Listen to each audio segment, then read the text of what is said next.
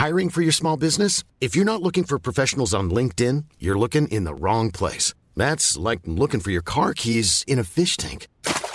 LinkedIn helps you hire professionals you can't find anywhere else, even those who aren't actively searching for a new job but might be open to the perfect role. In a given month, over 70% of LinkedIn users don't even visit other leading job sites. So start looking in the right place. With LinkedIn, you can hire professionals like a professional. Post your free job on linkedin.com slash people today. Heraldo Radio, con la H que sí suena y ahora también se escucha.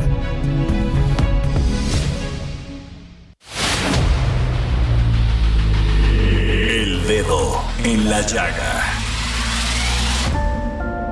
Había una vez un mundo en el que nadie creía. Un país de historias inexplicables. Una nación con personajes asombrosos. Santo Tomás tenía razón. Hay que ver para creer. El México increíble. Las verdades que duelen. La voz de los que callan. El dedo en la llaga. Infórmate, diviértete, enójate y vuelve a empezar. El Heraldo Radio presenta El Dedo en la Llaga con Adriana Delgado. Estoy cansado de pensarte con el pecho roto. Hay sol, pero hace frío desde que no estás. Me paso tomando, mirando tus fotos, queriendo borrarlas, pero no me da. Hubiera dicho lo que siento, para no dejar nada guardado. Los besos que no te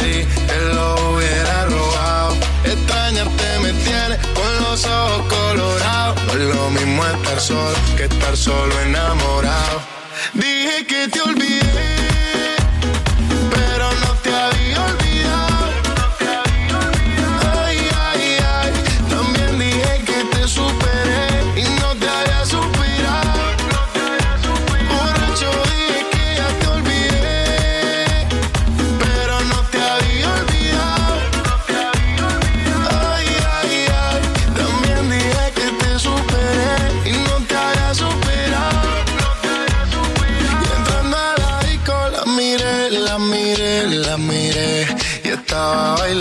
sola, bailando sola.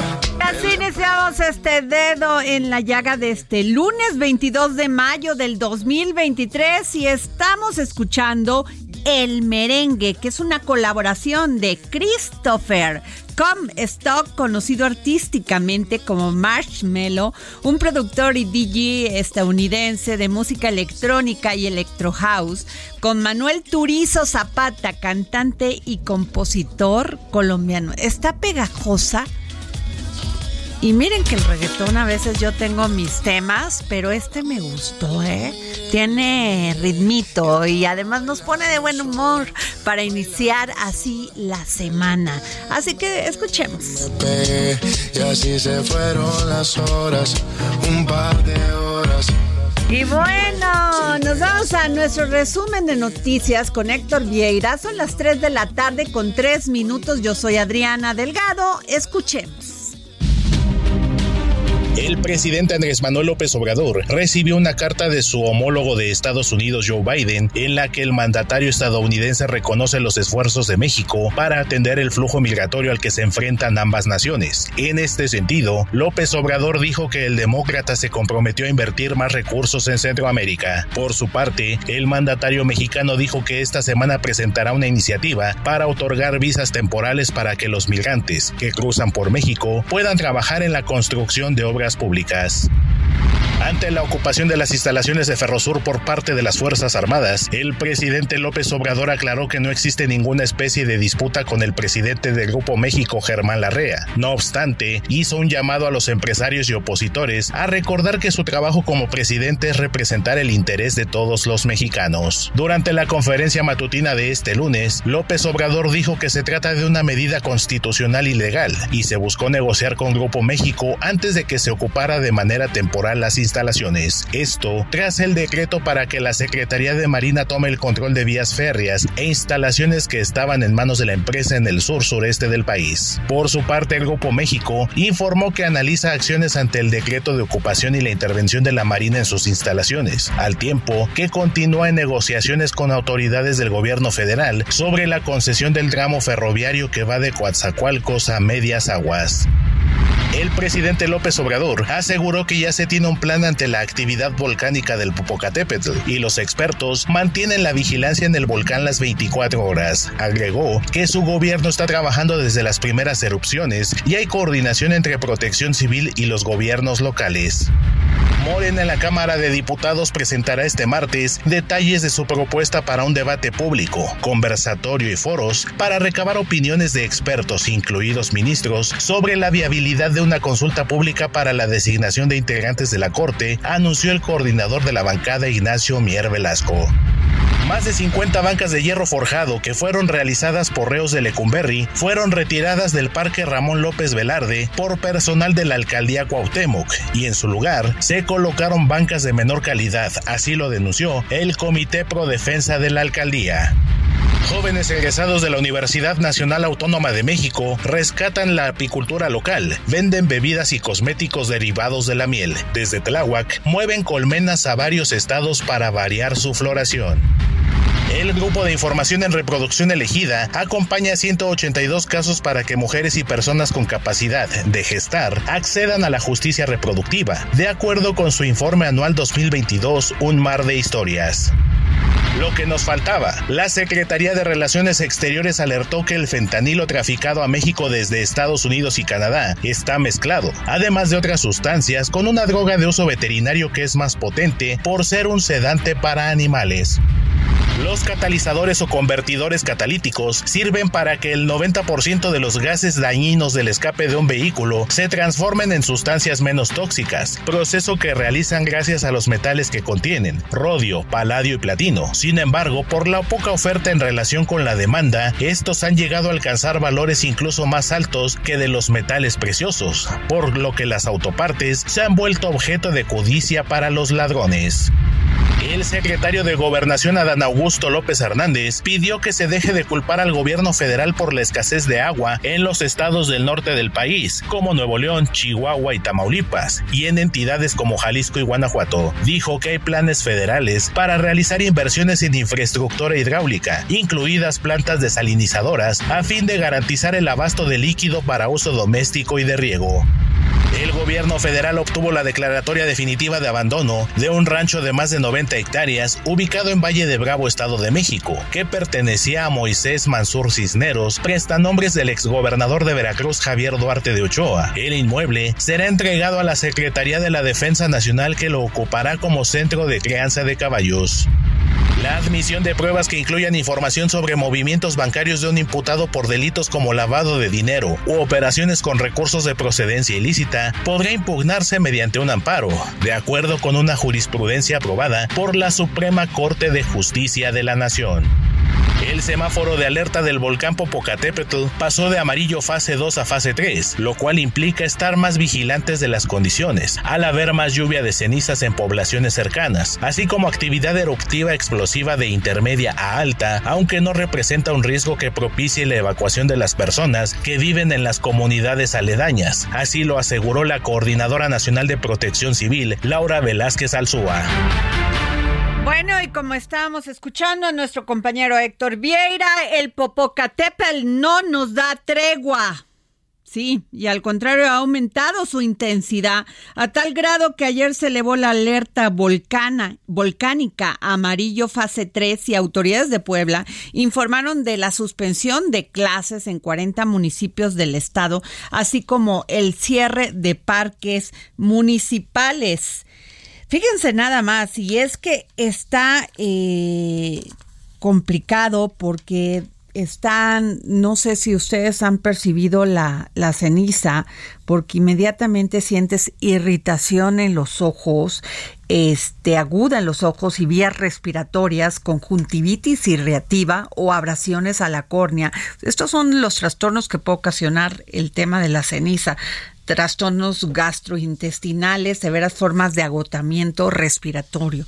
Así que por eso están solicitando que se mantenga uno en su casa, sobre todo estos municipios que están pues en fase de riesgo, que es en, con una distancia o en un radio de 15 kilómetros.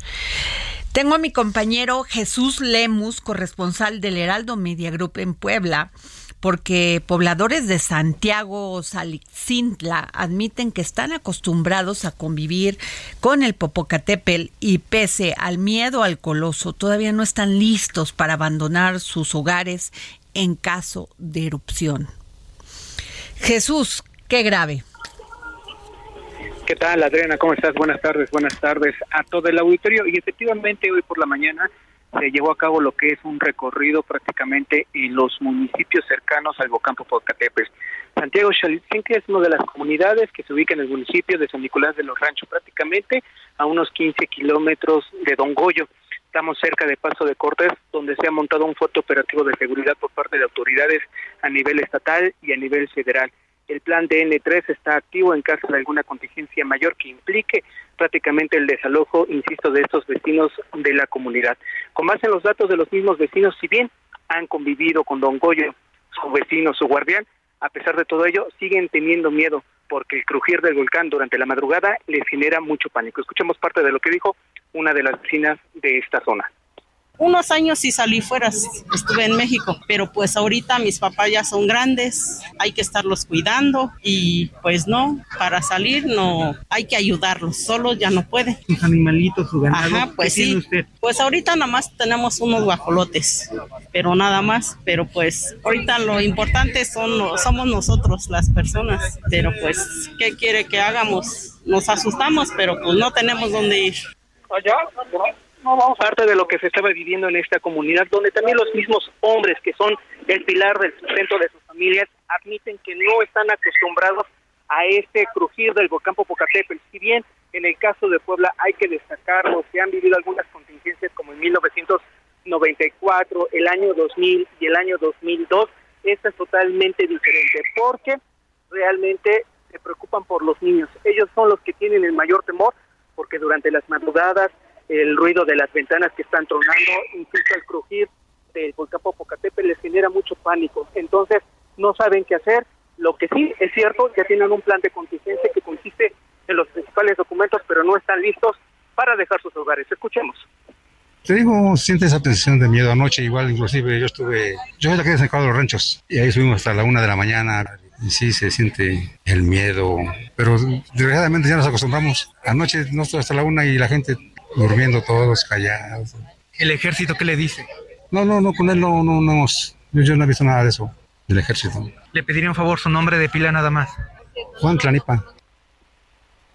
Parte de lo que nos decía el señor Juan, y ya minutos más tarde, hay que destacarlo, el alcalde de San Nicolás de los Ranchos, Gumaro Sandre Popoca, señaló que la presencia del gobierno del estado de Puebla y también de los titulares de la protección civil aquí en el territorio poblano generan tranquilidad. Sin embargo, también existe la señal que ante el repique de las campanas de Santiago Xalicintla se tiene que evacuar inmediatamente esta comunidad, que reitero, se encuentra a escasos 15 kilómetros del volcán Popocatépetl. Escuchamos parte de lo que dijo el alcalde. Y San Pedro y sus habitantes agradecemos la presencia y el respaldo que nos dan en, e, en estos momentos de contingencia volcánica. Contar con el respaldo, orientación y asesoría de nuestras máximas autoridades nos da tranquilidad y seguridad a los pobladores de la Sierra Nevada. Permítanme comentarles una síntesis histórica sobre el coloso más emblemático de nuestro país. A lo largo de la evolución geológica del Popocatépetl se han presentado una variedad de estilos eruptivos, entre los cuales se encuentran los de baja intensidad y los eventos explosivos relativamente violentos de tipo pliniano. En los eventos de este tipo se han descubierto un alto porcentaje de depósitos de caída de ceniza y fugo piroplástico asociados a no menos de siete erupciones de este tipo en los últimos 24 mil años. Una de las erupciones más violentas corresponde a un evento freático pliniano de gran magnitud que ocurrió hace 17 mil años. La columna alcanzó los 30 kilómetros de altura y se distribuyó hacia la ciudad, hacia la ciudad de México. Pudieron llegar hasta el territorio que ocupa esta ciudad y constituir parte de los componentes listográficos de la cuenca. La erupción de tipo pliniana más reciente del Popocatépetl ocurrió hace 3.095 años aproximadamente, la cual consistió en la emisión de por lo menos tres columnas piroplásticas de grandes dimensiones, las cuales formaron las actuales capas de piedra volcánica que se encuentran en la parte nororiental del volcán, las que se perciben de este lado, de Santiago Salicitla, la zona sur. Y es importante destacar que autoridades del gobierno del estado, a cargo del gobernador Sergio Salomón Céspedes Peregrina, encabezó hace unos minutos un recorrido por uno de los albergues que se estaría utilizando en caso de que se tenga esta evacuación de pobladores. Corresponde al centro escolar Alfredo Toski, que se ubica en el municipio de San Andrés Cholula, donde se confirmó que hay comedores, atención médica, cuentacuentos para los pequeños del hogar. Todo esto en caso de que el semáforo pase a color rojo fase 1, implicaría sacar a al menos 56 mil personas que se ubican en seis municipios a la redonda del Coloso, mejor conocido como Don Goyo, aquí en el territorio poblano, Adriana. Eh, Jesús, muy interesante lo que nos dices y efectivamente pues la gente no quiere abandonar su hogar, su hogar, ahí tienen sus pertenencias, ahí tienen a su familia, ahí tienen a sus muertos. Pero qué grave eh, que no estén pues tomando atención de esto, Jesús, porque pues la historia nos da, nos dice lo que ha pasado con este tipo de manifestaciones de los volcanes. Y como bien lo dices, el Popocatépetl reinició su despertar a partir de los años 90, el 21, según una infografía de aquí del Heraldo de México, que la pueden encontrar en la página de internet www.elheraldo de México.com.mx la, en el 94, 21 de diciembre de 1994, eh, pues Puebla amaneció cubierto de cubierta de cenizas. El 18 de diciembre, 14 mil personas se evacuaron de, la, de 20 comunidades y el semáforo estuvo en rojo. En el 28 de marzo del 2019, el volcán arrojó material incandescente, pasó a fase 3 y el 5 de noviembre del 2019 se realizó un sobrevuelo y se detectó formación de un domo. Así que no podemos tomar a la ligera estas previsiones que hace la autoridad Jesús.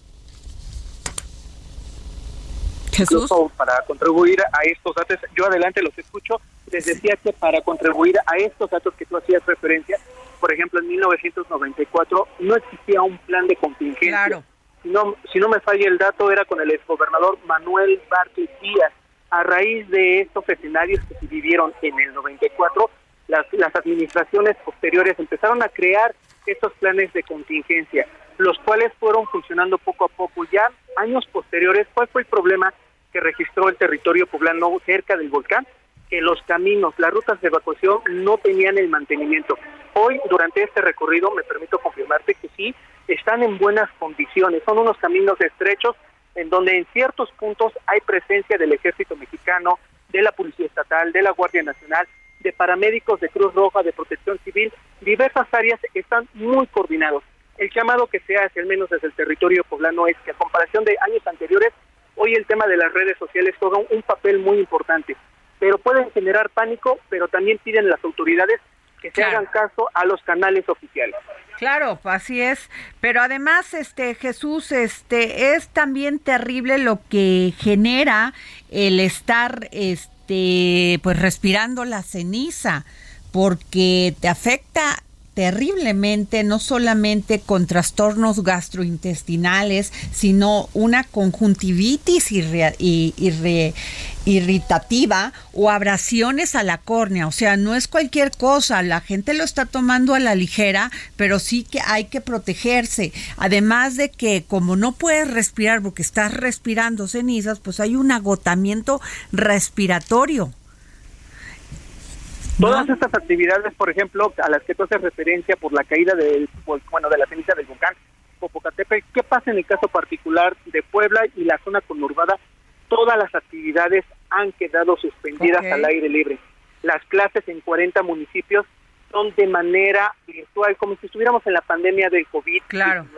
Esto estará vigente hasta una nueva indicación por parte del gobernador del estado. Pero si me permites agregar un dato adicional rápidamente, también las mascotas, por ejemplo, en este Eso es lo que te iba a decir, las mascotas, Jesús, porque veo en internet, en las redes sociales que están haciendo llamados a la, a la población que también resguarden a las mascotas, a los animalitos.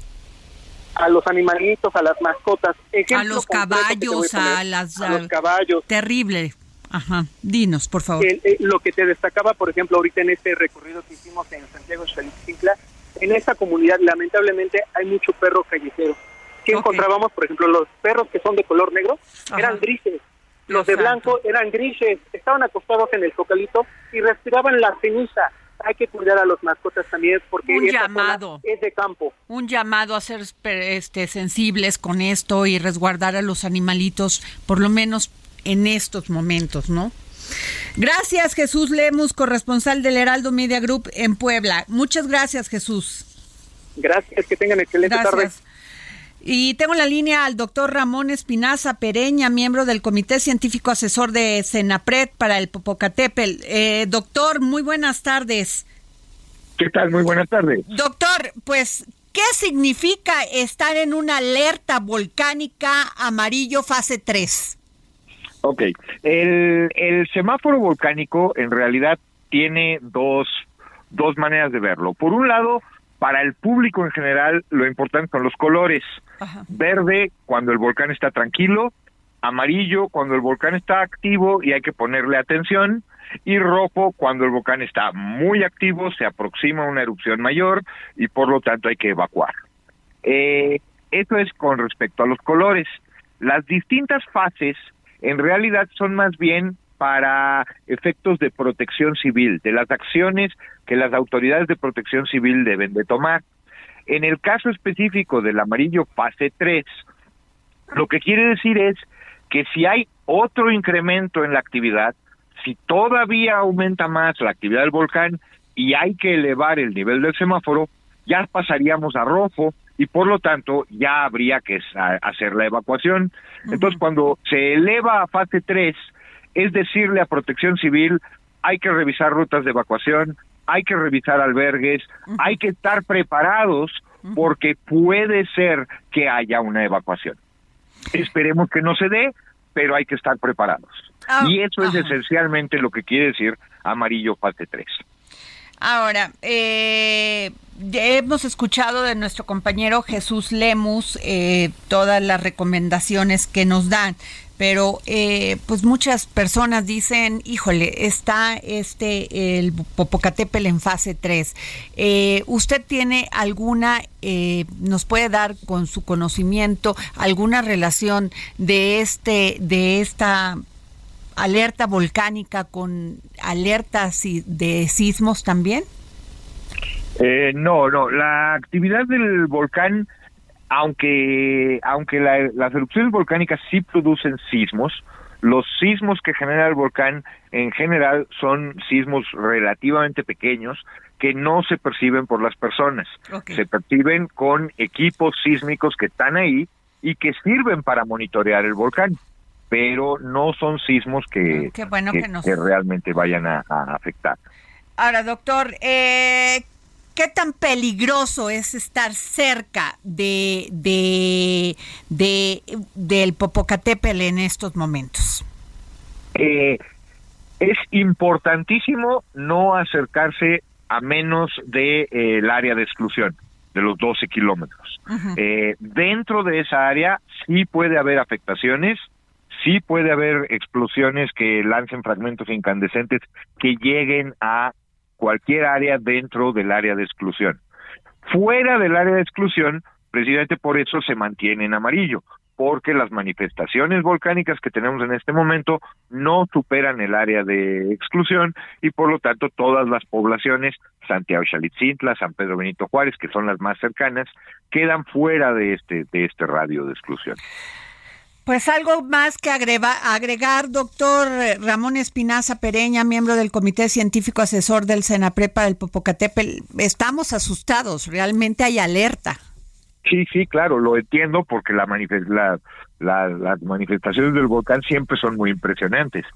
Eh, es muy importante seguir todas las recomendaciones de las autoridades al respecto de protegerse de la ceniza, procurar no hacer actividades al aire libre, eh, si se hacen, usar tapabocas, eh, no usar lentes de contacto, usar lentes con armazón, tener las ventanas cerradas, proteger los alimentos y el agua, sobre todo, también el agua para los animales, este, no que, que no se contamine, hay que cubrirla para que no se contamine. Y, y también es muy importante, particularmente, precisamente si es la gente está asustada, no hacerle caso a rumores y hacer y prestar mucha atención a lo que dicen las autoridades de protección civil. Pues muchas gracias, doctor Ramón Espinaza Pereña, miembro del Comité Científico Asesor del Senaprepa del Popocatepec. Gracias. Estamos para servirle. Hasta luego. Nos vemos a un corte y regresamos. La miré, la miré, la miré y estaba bailando sola, bailando sola. A Adriana Delgado en su cuenta de Twitter arroba Adri Delgado Ruiz. Además, te invitamos a enviar tus opiniones y comentarios en texto o por mensaje de audio a través de WhatsApp al 55 2544 3334. Y si quieres escuchar El Dedo en la Llaga de El Heraldo Radio, en cualquier momento y donde quiera que te encuentres, descarga el podcast disponible en Spotify y iTunes. It's that time of the year. Your vacation is coming up. You can already hear the beach waves, feel the warm breeze, relax, and think about work. You really, really want it all to work out while you're away. Monday.com gives you and the team that peace of mind. When all work is on one platform and everyone's in sync, things just flow wherever you are. Tap the banner to go to Monday.com.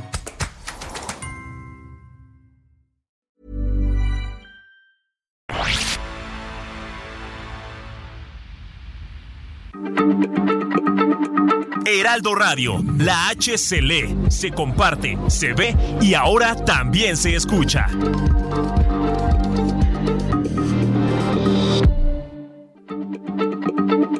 Heraldo Radio, la H se lee, se comparte, se ve y ahora también se escucha.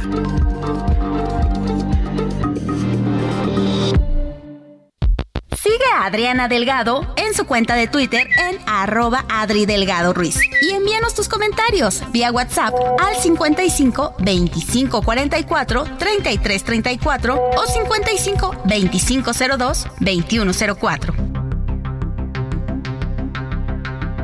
Adriana Delgado entrevista en exclusiva a la magistrada de la Sala Superior del Tribunal Federal de Justicia Administrativa, Zulema Mosri Gutiérrez los feminicidios en este país. Es algo que nos lacera, nos duele.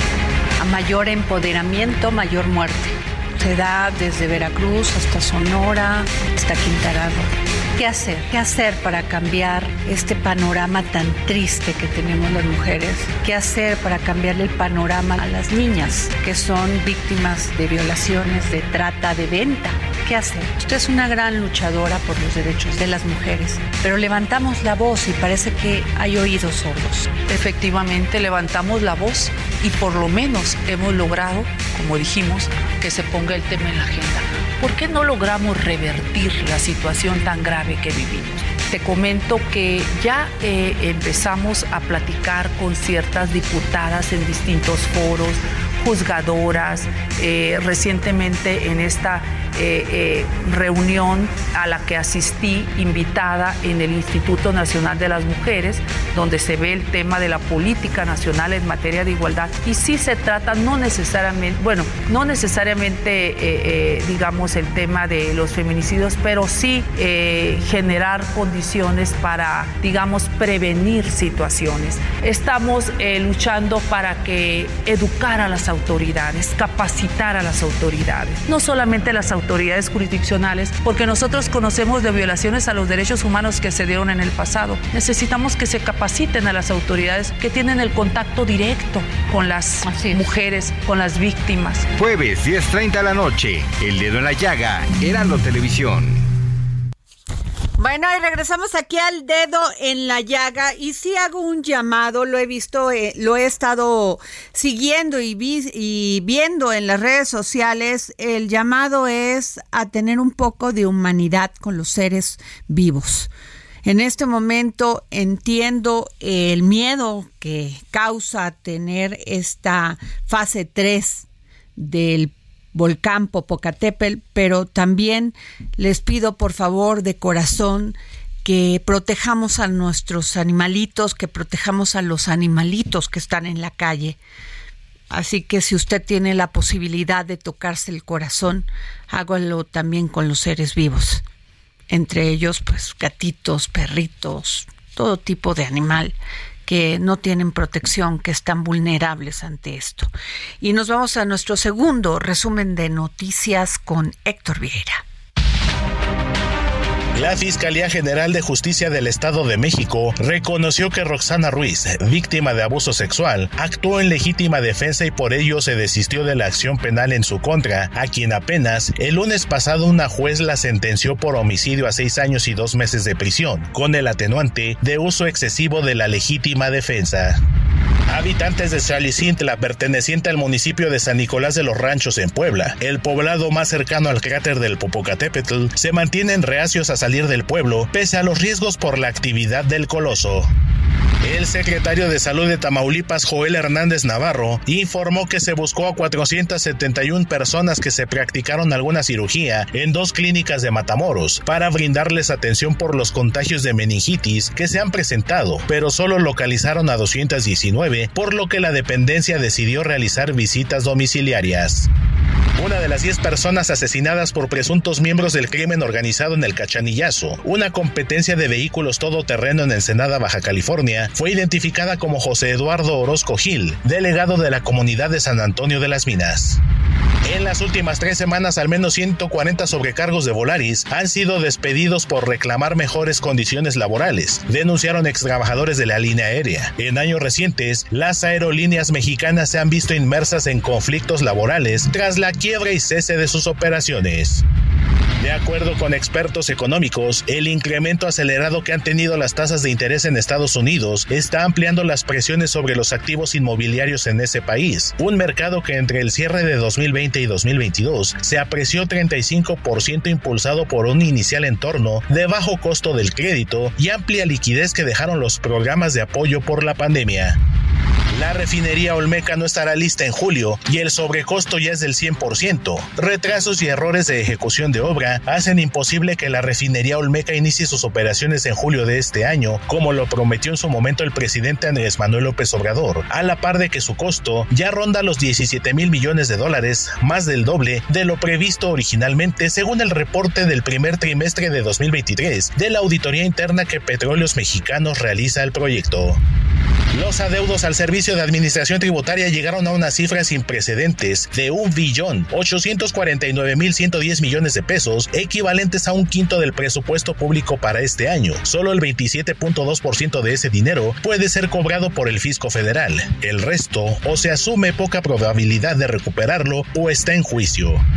En su reunión cumbre efectuada en Hiroshima, Japón, que reúne a los siete países más ricos de Occidente, Estados Unidos, Canadá, Japón, Francia, Reino Unido, Alemania e Italia, se comprometió a aumentar las presiones contra Moscú en Rusia para obligar al gobierno de Vladimir Putin a emprender una retirada completa e incondicional del territorio ucraniano y también a incrementar el apoyo militar y diplomático a Volodymyr Zelensky, quien fue transportado a Hiroshima por un avión oficial francés. Tres grandes mantienen Martin Scorsese, Robert De Niro y Leonardo DiCaprio en vilo a Cannes por tres horas y media. El director estadounidense Martin Scorsese exhibió este sábado sus dotes de mago del drama policiaco con Killers of the Flower Moon, acerca de la misteriosa serie de asesinatos que sacudió a una comunidad indígena en Oklahoma en los años 20. Felicitaciones a la mexicana Elia Bucio, que refrendó este domingo su título en el Mundial de Parkour que tuvo lugar en Montpellier, Francia, luego de quedarse con la medalla de oro en la categoría libre de la competencia. La atleta de 25 años de edad hace un año pasó a la historia cuando ganó por primera vez el Campeonato Mundial de este deporte en Tokio, Japón. La estampida de aficionados que la noche del sábado dejó 12 muertos en el estadio Cuscatlán, en El Salvador, durante un partido del torneo de fútbol local, ha provocado sensibles traumas entre los sobrevivientes y conmoción en ese país. El presidente salvadoreño Nayib Bukele señaló que la policía y la fiscalía realizan una investigación exhaustiva para determinar quiénes son los responsables de esta tragedia. El peso inició la sesión de este lunes con una depreciación del 0.74%, equivalente a 13.2 centavos, cotizándose alrededor de 17 pesos con 92 centavos por dólar, con el tipo de cambio tocando un mínimo de 17 pesos con 72 centavos y un máximo de 17 pesos con 96 centavos por unidad. Ruta 2023. Delfina Gómez, candidata de Morena al gobierno del Estado de México, reiteró su compromiso con el gremio del magisterio. Reiteró que trabajará por el rescate del Instituto de Seguridad Social del Estado de México y municipios, el ICEMIM, como una necesidad que por derecho le corresponde al magisterio mexiquense. Por su parte, la abanderada de la Alianza Va por México, Alejandra del Moral, a la gubernatura de la entidad, se comprometió a crear policías coordinadas, invertir en la cadena de funcionarios que se encargan de hacer justicia, así como mejorar la inversión en tecnología con dos nuevos C5 que estarían ubicados en los municipios de Amecameca y Gilotepec. Bueno, regresamos aquí al dedo en la llaga y este pues fíjense que tenemos una un reportaje muy interesante que realizó mi compañero Misael Zavala, reportero del Heraldo Media Group, porque la Secretaría de Relaciones Exteriores alertó que el fentanilo traficado a México desde Estados Unidos y Canadá está mezclado, además de otras sustancias, con una droga de uso veterinario que es más potente por ser un sedante para animales. En un documento que envió al Senado, la Cancillería detalla que el procesamiento del fentanilo es realizado en Estados Unidos y Canadá, siguiendo un modo de operación que consiste en la combinación de precursores químicos combinados con otros compuestos como heroína y metanfetamina.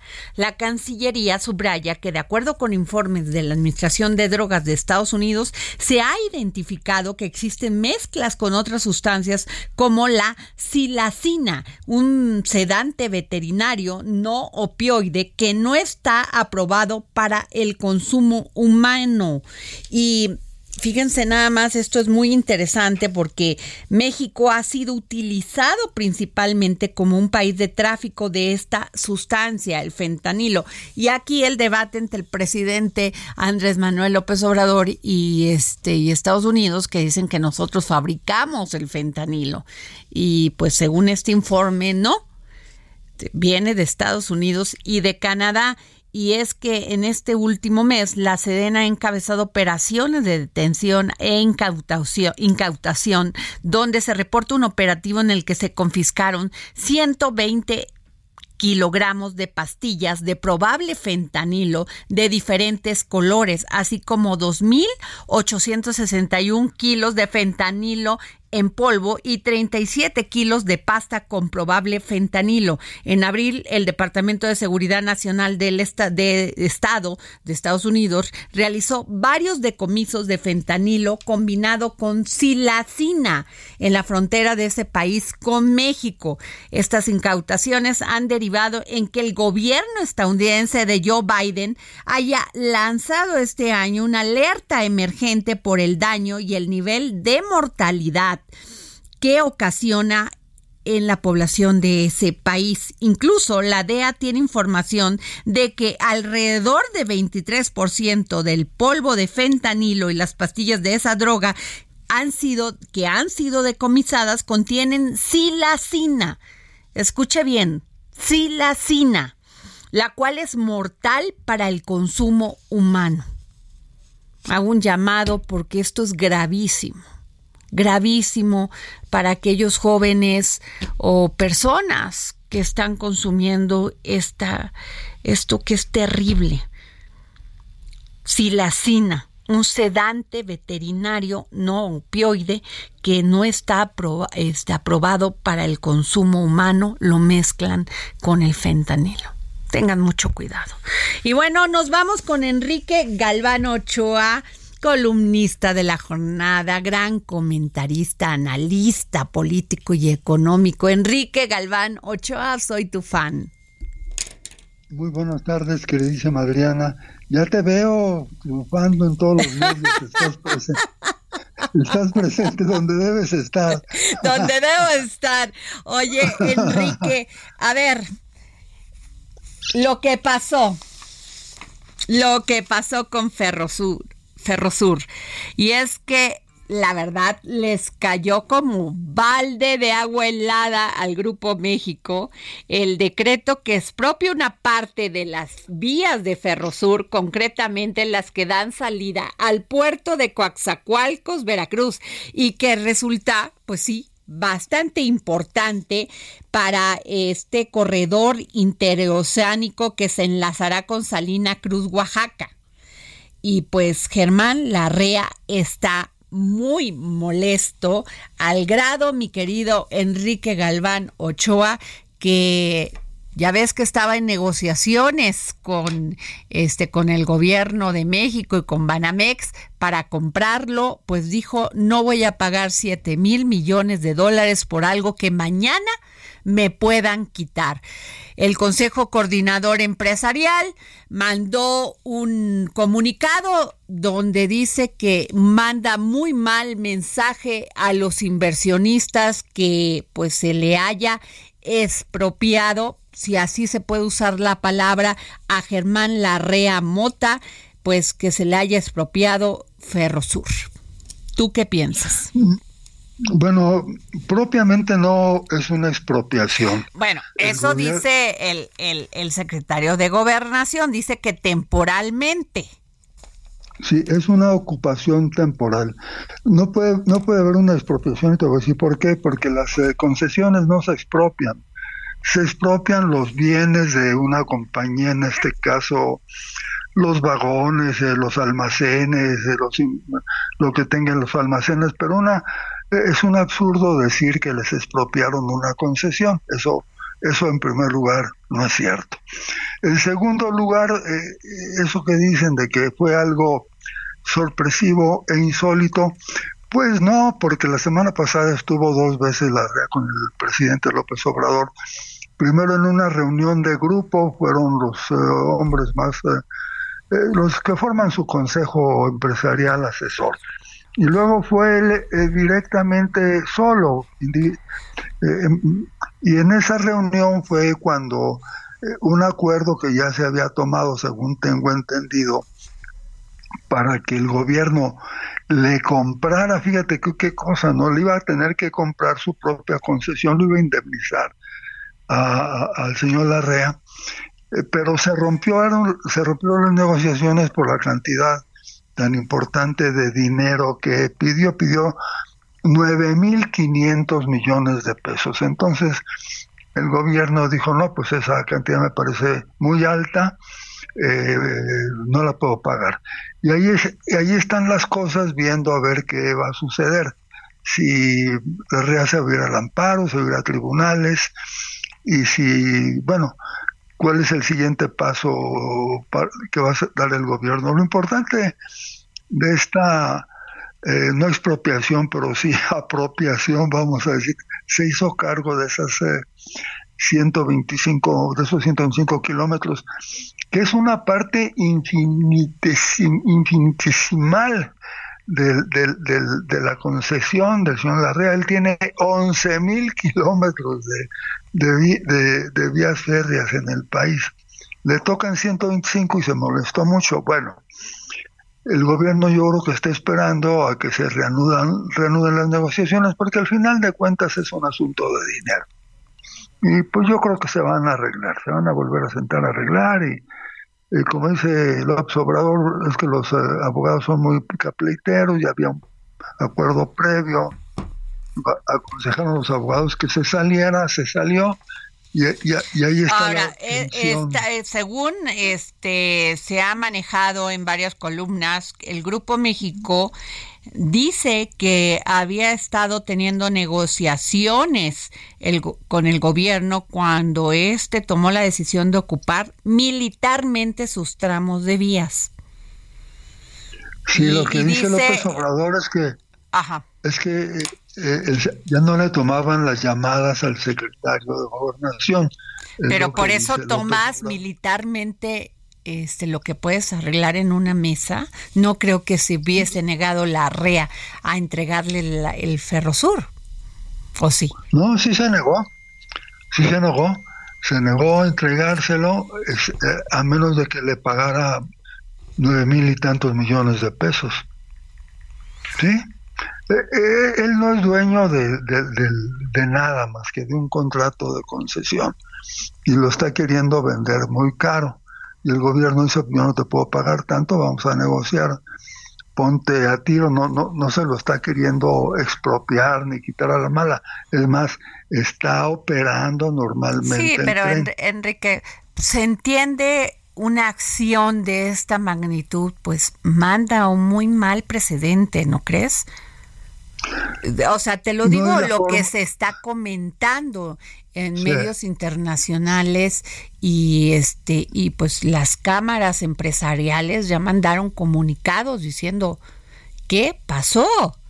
Independientemente si el señor si el señor Larrea sea este sea o no cercano al presidente, si tengan sus sus este pues sus posiciones encontradas, pero yo creo que esto se debe arreglar en las mesas, en la mesa de una negociación, no regresar a los años cuando todo se tomaba militarmente. ¿No crees? O sea, lo digo, lo, lo expreso con mucho respeto. Sí, la semana pasada hubo esa mesa de negociación en Palacio Nacional. Allí estuvo el señor Larrea con el presidente y con el secretario de Gobernación, tengo entendido, y no llegaron a un acuerdo por la suma de dinero tan alta que pidió por una concesión que el mismo gobierno le dio. Entonces, eh, bueno, eh, para el gobierno, según entiendo yo, es el punto del gobierno, es lo que estoy expresando. Es muy importante que opere ese, ferrocarril transísmico que va a, unir los dos océanos. Bueno, ahora, ahora lo que sí te quiero preguntar es esto de que ya la REA, Germán Larrea dijo no voy por Banamex. Yo no tengo información en ese sí, sentido. Sí, acaba de salir por varios que el empresario Germán Larrea, presidente y este de, Grupo México y de Ferrosur, se desiste de comprar City Banamex y esto lo manejaron varios compañeros este eh, en los medios de comunicación, en redes. No creo que lo vaya a hacer porque en ninguna parte del mundo va a encontrar un banco tan barato como este que está comprando en México. Pero si se desistiera, pues está el, otro grupo de inversionistas que encabeza el presidente de la Asociación de Bancos, muy interesado también. Yo creo que más bien está presionando. Está muy molesto, está presionando, pero son negocios, Adrián, al final de cuentas. En eso tienes toda la razón es dinero, unos piden más, otros quieren pagar menos y al final de cuentas pues se van a entender. Pues, como di, ¿cómo va el, el, refrán? Cuando veas las barbas de tu, de tu vecino a este, ¿cómo va? ¿A remojar? A, remojar. las tuyas, ¿a qué? Y ya ahí se me fue. Bueno, tú sabrás cómo. Cómprate una navaja de rasura. Claro. Enrique Galván Ochoa, como siempre, todo mi respeto y mi cariño para ti. Este, gracias por tomarnos la llamada como siempre. Eres muy correspondida. Gracias, querido. Y bueno, pues fíjense que tengo en la línea a Karen Nava de la Fundación Toby, que es socia fundadora, y le pedí, esta fundación ha hecho un gran trabajo y lo sigue haciendo todos los días, no descansa por los animalitos. Y bueno, seguí el caso de bebé, este burrito que este estaba enfermo, que le cobraban un dineral, una clínica veterinaria por por por pues por mantenerlo este en sus instalaciones y después pues ya les mandó una cuenta, pero creo que ya decidió esta clínica no cobrar, lo cual me encanta. Han hecho un gran trabajo. Karen, ¿cómo estás? Hola, ¿qué tal? Muy bien, muchas gracias. Oye, Karen, pues yo soy su fan porque también como ustedes amo a los animalitos y mi, ah, y, mi, y mi llamada es por esto.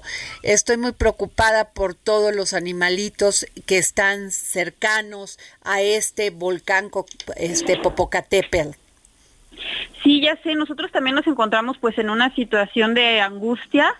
Eh, justamente hoy en la mañana pues estuvimos platicando con algunas instituciones gubernamentales pero pues al parecer no hubo respuesta hasta ahorita. Entonces, pues entre varias asociaciones y rescatistas independientes nos estamos organizando para ver eh, de qué manera podemos ayudar a la población de perritos callejeros que se encuentran en Puebla con esta situación de, del Popocatépetl.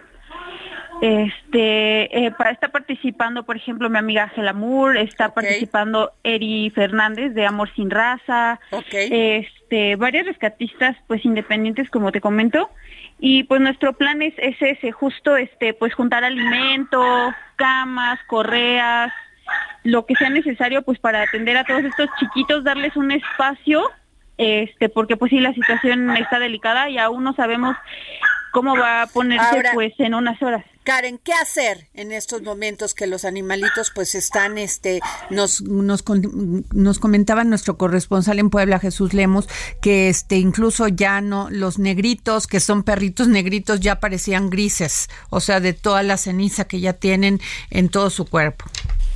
Sí, pues mira, hacemos un llamado a la población, eh, a los habitantes que estén pues alrededor de toda esta zona, a que pues por favor les hagan un espacio. Eh, no nos cuesta nada albergarlos unos días en lo que pasa pues tal vez este semáforo naranja, amarillo. Este, eh, y pues también nos preocupan los animalitos con que tienen dueño, siempre están en las azoteas, en la parte de afuera de las casas. Entonces, pues eh, les pedimos que, los consideren también como un miembro de la familia. Pues vamos a estar muy pendientes, Karen, y gracias a la Fundación Toby por, por visibilizar todo este maltrato hacia los animalitos y vamos a estar muy pendientes de sus redes. Pues mientras ustedes nos permitan, nosotros vamos a seguir dándoles voz a todos los animalitos que nos sea posible. Gracias, Karen. Pues ya esto fue todo aquí en El Dedo en la Llaga. Nos escuchamos mañana. Eso que no te di, con los ojos colorados. No es lo mismo estar solo que estar solo enamorado. El Heraldo Radio presentó El Dedo en la Llaga con Adriana Delgado.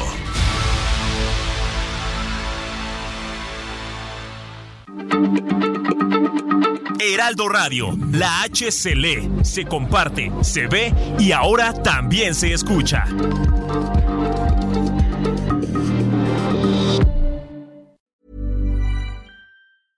Planning for your next trip? Elevate your travel style with Quince. Quince has all the jet setting essentials you'll want for your next getaway, like European linen, premium luggage options, buttery soft Italian leather bags, and so much more. And is all priced at 50 to 80% less than similar brands. Plus, Quince only works with factories that use safe and ethical manufacturing practices. Pack your bags with high-quality essentials you'll be wearing for vacations to come with Quince. Go to quince.com/pack for free shipping and 365-day returns.